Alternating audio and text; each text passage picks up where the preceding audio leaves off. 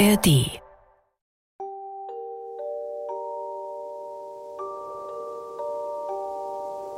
Es war einmal ein Müller. Der hatte eine schöne Tochter und als sie herangewachsen war, so wünschte er, sie wäre versorgt und gut verheiratet. Nicht lange, so kam ein Freier. Der schien sehr reich zu sein, und da der Müller nichts an ihm auszusetzen wusste, so versprach er ihm seine Tochter. Das Mädchen aber hatte ihn nicht so recht lieb. So oft sie ihn ansah oder an ihn dachte, fühlte sie ein Grausen in ihrem Herzen. Einmal sprach er zu ihr, Du bist meine Braut und besuchst mich nicht einmal? Das Mädchen antwortete, Ich weiß nicht, wo euer Haus ist. Da sprach der Bräutigam, Mein Haus ist draußen im dunklen Wald. Es suchte Ausreden und meinte, es könnte den Weg dahin nicht finden. Der Bräutigam sagte, Künftigen Sonntag musst du hinaus zu mir kommen. Ich habe die Gäste schon eingeladen, und damit du den Weg durch den Wald findest, so will ich dir Asche streuen. Als der Sonntag kam und das Mädchen sich auf den Weg machen wollte, ward ihm so Angst. Es wusste selbst nicht recht warum, und damit es den Weg bezeichnen könnte, steckte es sich beide Taschen voll Erbsen und Linsen.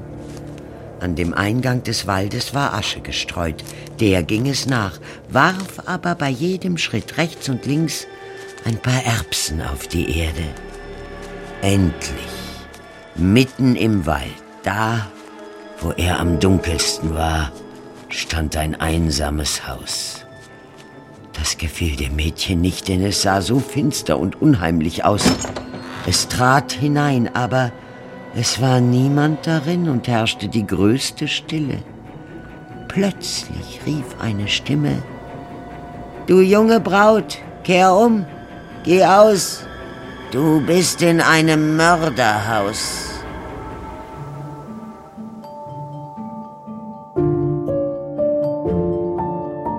Märchen und Verbrechen. Die Brüder Grimm. Kriminalakte 01. Der Fall Räuberbräutigam. Von Viviane und Leonhard Koppelmann. Erster Teil. Das verschwundene Manuskript.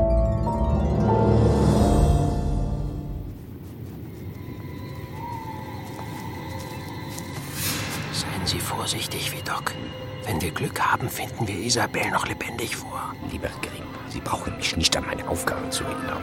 Bleiben Sie in Deckung und stehen Sie den Gardisten nicht im Weg. Ich leite die Aktion? Sehr wohl, aber die Zeiten, in denen der General seinen Truppen vorausgegangen ist, sind lange passiert. Lassen Sie uns machen. Drei von euch auf die rechte Seite, drei auf die andere, der Rest mit mir. Und es wird nur auf meine Befehle geschossen. Wer da? Ein einsamer Wanderer, der sich verlaufen hat. Gewährt mir kurze Rast, ich kann euch auch fürstlich entlohnen. Die Gäste sind uns immer willkommen. Immer nur hinein, die Gutstub. Was? Im Namen von König Bonaparte, ihr seid alle verhaftet. Ergebt euch, die Hütte ist umstellt.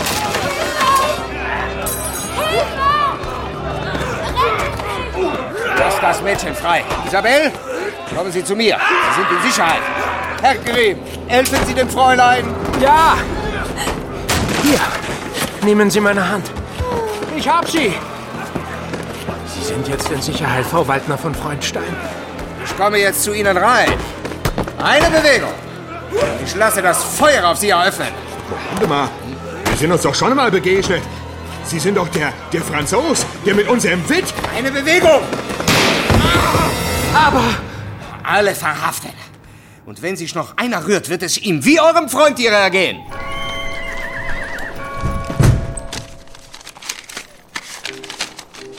Steinau, den 8. März. Lieber Jakob, ich bin sehr erleichtert, dich wohl aufzuwissen. Die Räuberhöhle, die ihr dort... Die Räuberhöhle, die ihr dort hochgenommen habt, war ja nicht ohne. Sei vorsichtig mit diesem Vidocq. Von allem, was du schilderst, kann man ihm nicht trauen. Überhaupt die Franzosen. Letztens waren wir zu Gast bei den von Droste zu Hülshoffs und du kannst dir denken, wie ihr Onkel Graf von Haxthausen wieder über sie hergezogen ist. Damit machte er nicht wenig Eindruck auf unseren Bruder Ferdinand, der ihm förmlich an den Lippen klebte. den 11. März. Lieber Louis, nicht alles, was mit den Franzosen hier Einzug hält, ist schlecht. Vor allem der Code Zivil ist eine große Errungenschaft. Garantiert er uns doch Gleichheit vor dem Gesetz, Gewerbefreiheit und freie Berufswahl. Es ist ungemein erbaulich, wenn man sich als Bürger in einer Mitverantwortung für sein Land einsetzen kann. Vielleicht ist die Situation im Moment deshalb eher eine Chance als eine Bürde. Bedenke, dass wir nie zuvor so viele Rechte und Chancen hatten. Ein geeintes Europa, in welchem es sich in Freiheit und Frieden leben lässt, erscheint mir nun nicht mehr wie eine Utopie. Ich bin ganz deiner Meinung, aber um uns herum murren viele aus gekränktem Stolz gegen die Fremdherrschaft. Durch Vermittlung Graf von Haxthausens hat Ferdinand kürzlich Freiherr von Dörnberg kennengelernt und war von dessen leidenschaftlicher Rede wider das Franzosentum so angetan, dass er sofort in dessen Tugendbund Mitglied geworden Unser ist. lieber Bruder ist nicht klug, Louis. Pass bitte auf ihn auf, dass er keinen großen Unsinn veranstaltet und uns am Ende noch alle in Gefahr bringt. Meine Stellung hier als Privatbibliothekar für seine königliche Hoheit Jerome Bonaparte gibt uns allen ein annehmliches Einkommen und mir genug Freiheit und Möglichkeiten, meine Arbeiten ungestört verfolgen zu können. Ich habe große Neuigkeiten zu vermelden. Unser lieber Bruder Wilhelm unterstützt mich seit kurzem bei meiner Arbeit hier. Während ich meinen mannigfachen Aufgaben bei Hofe nachgehe, widmet sich Wilhelm weiter unserer Arbeit an der stetig wachsenden Sammlung von Volksmärchen. Es ist vielleicht gerade Zeit, diese Märchen festzuhalten, da diejenigen, die sie bewahren sollen, immer seltener werden. Im Moment komme ich selber kaum dazu, denn nachdem ich zusammen mit Vidocq erfolgreich das Fräulein Waldner von Freundstein aus Räuberhand befreit habe, hat mich der König zum Beisitzer des Staatsrats für besondere Angelegenheiten berufen. So nehme ich nun an zahlreichen Regierungssitzungen teil und soll Vidocq dabei unterstützen, eine sogenannte Kriminalpolizei zu etablieren. Doc hat König Lustig ja gleich den Bock zum Gärtner gemacht. Wenn er, wie du mir geschrieben hast, nicht davor zurückschreckt, jemanden zu erschießen, der ihm zu nahe tritt, Unser solltest Bruder du wirklich Wilhelm auf wird zusätzlich aufpassen. ein Auge auf mich und ihn haben, keine Sorge. Weshalb ich dir aber schreibe, ist, dass ich dir von einem äußerst spannenden und außergewöhnlichen Ereignis berichten möchte. Vor ein paar Tagen trat niemand Geringeres als der Minister des Äußeren, Graf Fürstenstein Pierre Alexandre Le Camus, an mich heran. Monsieur Grimm, könnte ich Sie einen Augenblick sprechen? Selbstverständlich, Graf Fürstenstein. Dies ist vielleicht nicht der geeignete Zeitpunkt, noch der angemessene Ort. Aber ich benötige Ihre Unterstützung in einer äußerst delikaten und brisanten Angelegenheit. Worum geht es denn? Wunderbar. Ich hatte so auf Ihre Hilfe gehofft. Aber Zur genaueren Besprechung werde ich Sie noch heute mit einem Besuch beehren. Sehr wohl. Mein Bruder Wilhelm wird auch zugegen sein. Aber Herr Monsieur... Ich versichere euch, dass er euer Anliegen mit der gleichen Diskretion behandeln wird wie ich selbst. Formidable. A plus tard. Ich möchte nur so viel verraten. Der Besuch des Grafen setzte ungeheuerliche Ereignisse in Gang, die meine kühnsten Träume übertrafen. Der Minister des Äußeren höchstpersönlich möchte uns besuchen? Was das wohl zu bedeuten hat? Wilhelm war in sehr viel größerer Aufregung als ich selbst. Graf Fürstenstein, wenn ihr eintreten wollt. Zu meiner großen Überraschung erschien der Graf nicht allein. Hinter ihm trat Vidocq ein und stürzte gleich auf Wilhelm zu. Wir äh, wurden uns noch nicht vorgestellt. Jean-François Vidocq, Leiter der Kriminalpolizei seiner königlichen Hoheit Jérôme Bonaparte. Wilhelm Grimm, der Bruder. Ja, ich weiß. Willkommen. Hochgeboren, Monsieur Vidocq. Bitte, nehmt doch Platz.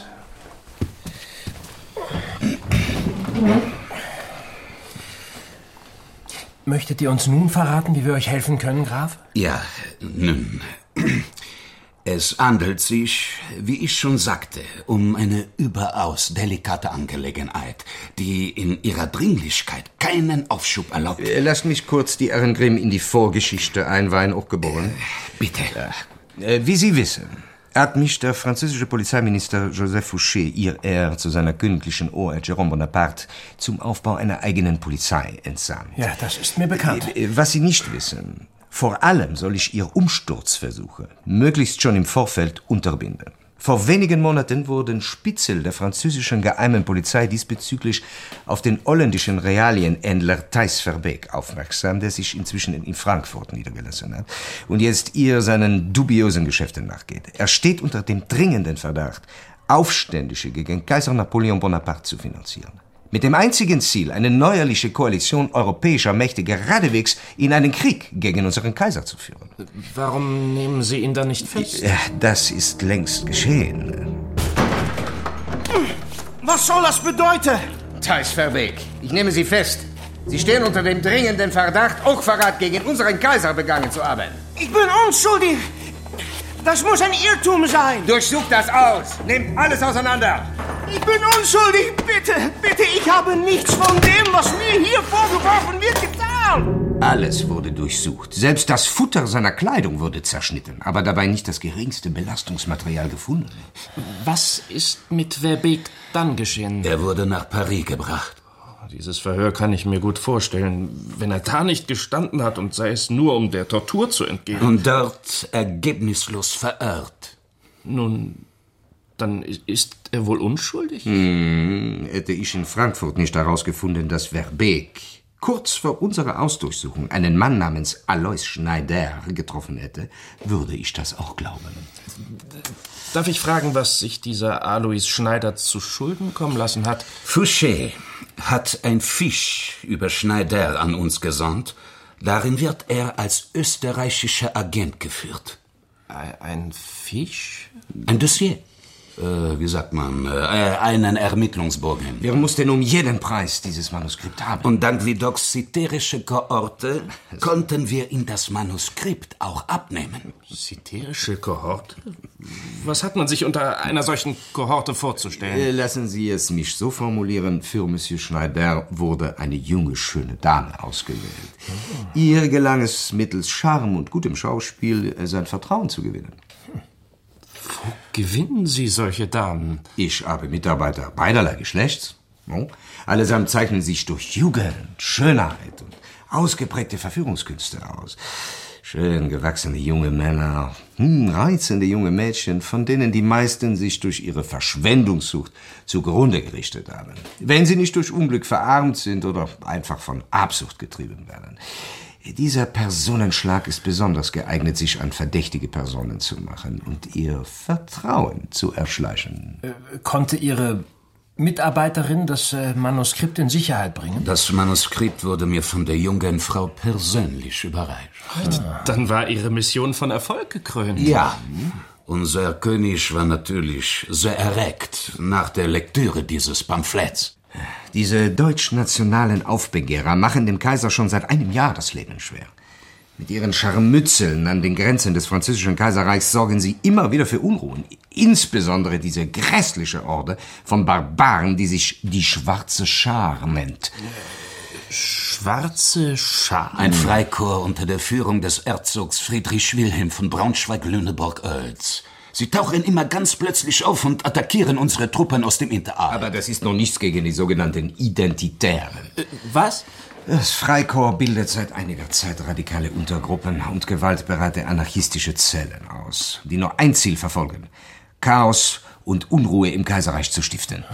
Und mit diesem Papier sollen nun die verschiedenen Landwehrkorps zu einer Geheimarmee Österreichs vereinigt werden. Sie können sich also vorstellen, wie brisant der Inhalt dieses Manuskripts ist. Ich bin engster Vertrauter des Königs von Westfalen. Uns verbindet eine tiefe Freundschaft.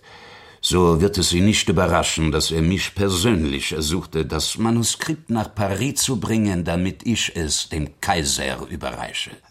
Aber es ist nie in Paris angekommen?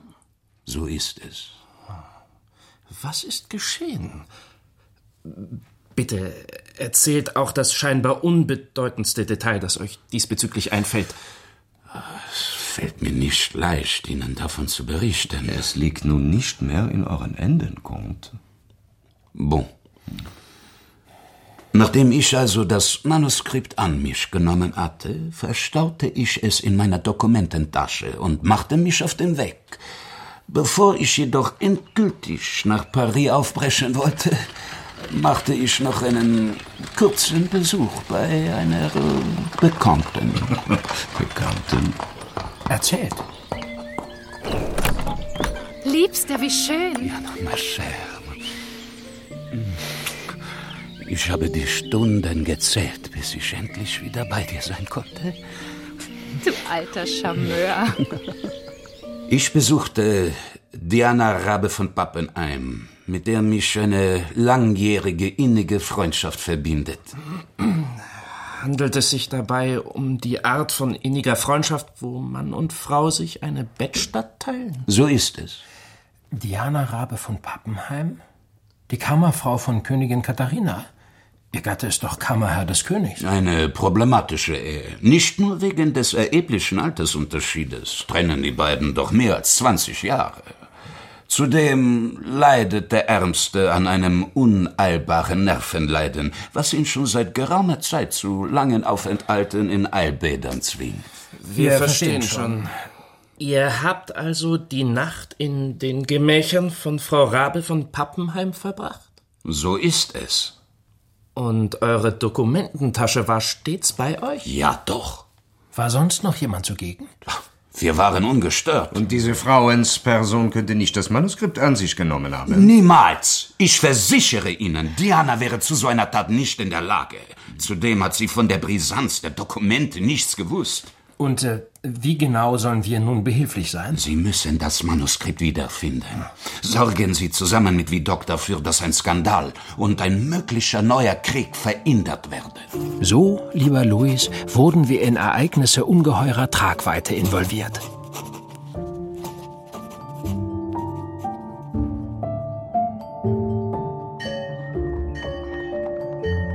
Am nächsten Morgen wurden wir aber zuerst von anderen Nachrichten überrascht. Eine eilige Depesche für Herrn Jakob Grimm. Danke. Man könnte meinen, ein Gespenst hätte dir die Aufwartung gemacht. Wenn es doch so wäre. Von wem ist die Nachricht? Und was ist ihr Inhalt? Von unserer lieben Freundin Jenny von Droste zu Hülshoff. Aber der Inhalt des Briefes wird dich nicht erfreuen. Hier, lies selbst. Mein lieber Jakob, ich wende mich heute an dich. Mein lieber Jakob, ich wende mich heute an dich, da du über meine besorgniserregenden Beobachtungen im Bilde sein sollst. Zu meinem Bedauern handelt es sich um deinen Bruder, Ferdinand Philipp. Es ist dir bereits bekannt, dass er dank meines Onkels und des Freiherrn von Dörnberg Mitglied des Tugendbundes wurde. Mein unglücklicher Onkel und von Dörnberg nahmen vergangenen Monat vergeblich an einem Aufstand gegen die Franzosenherrschaft teil, der alsbald zerschlagen wurde. Beide konnten glücklicherweise fliehen und befinden sich nun in Sicherheit. Deinen geliebten Bruder hat der Umstand sehr mitgenommen, so dass er sich alsbald einer im Untergrund agierenden Gruppe anschloss. Sie selbst nennen sich Identitäre und ihr Wahlspruch lautet Sieg oder Tod. Jakob, diese Männer sind zu allem bereit. Ferdinand hat mich eingeweiht, dass diese Gruppe eine Entführung plant. Aber wer das Opfer sein soll, davon wusste Ferdinand noch nichts. Zürne deinem Bruder bitte nicht. Er ist ein naiver Junge und übersieht nicht, in welch schreckliche Gefahr er sich begeben hat. Ich dachte mir, es wäre wichtig, du hättest Kenntnis über diese betrüblichen Ereignisse. In großer Sorge und Zuneigung, deine Jenny. Gütiger Gott, was sollen wir jetzt tun? Ich werde umgehend nach Steinau reiten und zusehen, ob ich unseren Bruder zur Vernunft bringen kann. Du darfst dich nicht so anstrengen. Denk an dein Asthma. Ferdinand ist imstande, unsere ganze Familie mit in den Abgrund zu ziehen. Die Sache duldet keinen Aufschub. Dann reise ich. Sei vernünftig. Du musst dich den Aufgaben widmen, die uns angetragen wurden. Und wenn jemand fragt, was der Grund für deine übereilte Reise ist? Dann schiebe eine besorgniserregende Verschlechterung des Gesundheitszustands unserer lieben Mutter als Vorwand vor. Na gut. Dann soll es so sein. Aber bitte überanstrenge dich nicht. Keinem ist damit gedient, wenn du bei der Rettung unseres schwarzen Schafes selbst auf der Strecke bleibst. Ich gebe auf mich acht, Jakob, keine Sorge. Und kein Wort zu Vidocq. Wer weiß, auf welcher Seite der wirklich steht. Natürlich nicht. Viel Glück.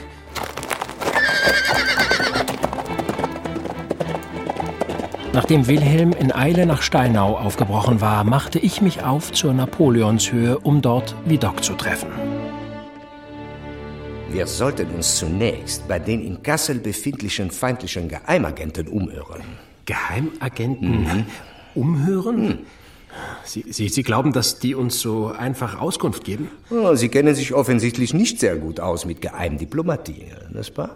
Ich bin erst seit kurzem Beisitzer des Staatsrats. Bis dahin habe ich nur die Bibliothek. Das einzige Geheime an der Geheimdiplomatie ist, dass alle so tun, als würden sie im Geheimen operieren. Oh. Mhm. Geschmarrn. Wären wir darin verwickelt, meint sich wer noch da? Ich hab nur dieses eine Leben zu verlieren, aber bestimmt nicht in Erfüllung meiner vaterländischen Pflichten. Auch wenn ich zu gerne wüsste, was der Inhalt dieser Papiere ist, erfreut es mich doch schon ungemein, dass sie Ihnen entwendet wurden. Ich habe keinerlei Kenntnis über besagtes Manuskript. Was erlauben Sie sich? Und äh, Ihnen wurde auch nichts dergleichen neuerdings zum Kaufe angeboten? No, no, ich, ich wüsste nicht. Was meinen Sie? Wieso so angespannt? Angespannt? Mit Nickten. Aber jeder weiß doch, was passiert, wenn die französische geheime Polizei auf Besuch erscheint. Ich habe vor, meinen Kopf auf meinem Halse zu behalten. Das ist alles. Unsere Befragung blieb also ohne Erfolg. Niemand hatte von dem Manuskript gehört oder es gesehen. Zumindest sollten wir das glauben. Das nervöse Gehabe des Spaniers war schon ein bisschen sonderlich. Ja, Nervosität allein ist noch kein brauchbares Indiz. Oder würden Sie sich nicht fürchten, wenn ich plötzlich vor Ihnen stünde? Wie meinen? Ein Scherz. Warum seid ihr Deutschen nur so humorlos? Unseren nächsten Besuch statteten wir einem Gentleman mit dem Namen Bergström ab, der distinguierte Mann mittleren Alters galt als englischer Geheimagent und Informationshändler jeglicher Art. Sein eigentlicher Name lautet Morus Alexander Orn. Und sein Fisch ist so dick wie eine saftige Schweinelende. Als wir das erste Mal auf ihn stießen, trug er noch die Kutte eines Benediktinermönchs. Dann hat er sich dem Handel mit Informationen verschrieben. Und jetzt haben wir ihn im Verdacht, dass er für die britische Krone ein Netzwerk feindlicher, gegen das französische Kaiserreich gerichteter Elemente bildet. Dieser Diable ist uns schon lange ein Dorn im Auge. Warum lassen Sie ihn dann so frei walten? Wir wollen das ganze Netzwerk auch gern lassen. Also lassen Sie ihn nicht wissen, welche Kenntnisse wir schon über ihn haben. Natürlich nicht. Wir suchten also unseren falschen Mönch in seinem Stadtpalais unweit des Marktplatzes auf. Sie wünschen? Wir müssen Mr. Bergström in einer dringenden Angelegenheit sprechen. Wen darf ich melden? Monsieur Vidocq. Und Herrn Grimm. Lassen Sie die Herren ruhig eintreten. Sehr wohl. Eine hagere, hochgewachsene Person mit schütterem Haar und langer Nase blickte bei unserem Eintreten durch eine Brille auf meinen französischen Begleiter und mich herab. Mir entging der harte Zug um seinen Mund nicht. Wie kann ich Ihnen helfen, meine Herren? Wir möchten in Erfahrung bringen, ob Ihnen neuerdings ein Manuskript durch einen niederländischen Makler angeboten wurde. Ich nehme mal an, dieses Manuskript ist für Sie von großem Interesse. Lassen wir das freundliche Gerede. Haben Sie es? Nein. Aber sollte es an mich herangetragen werden, lasse ich es Sie umgehend wissen. Sicherlich. Sie können auf mich zählen. Seit wann arbeitet ein einfacher Privatbibliothekar für die französische geheime Polizei, Herr Grimm? Es überraschte mich zugegebenermaßen, dass der englische Gentleman sehr genau wusste, wer ich war und was ich im Dienste des Königs tat. Ich äh, helfe aus. Wie unterschiedlich die Interessen doch allein in einer Familie gelagert sein können, nicht wahr? Wenn Sie es sagen.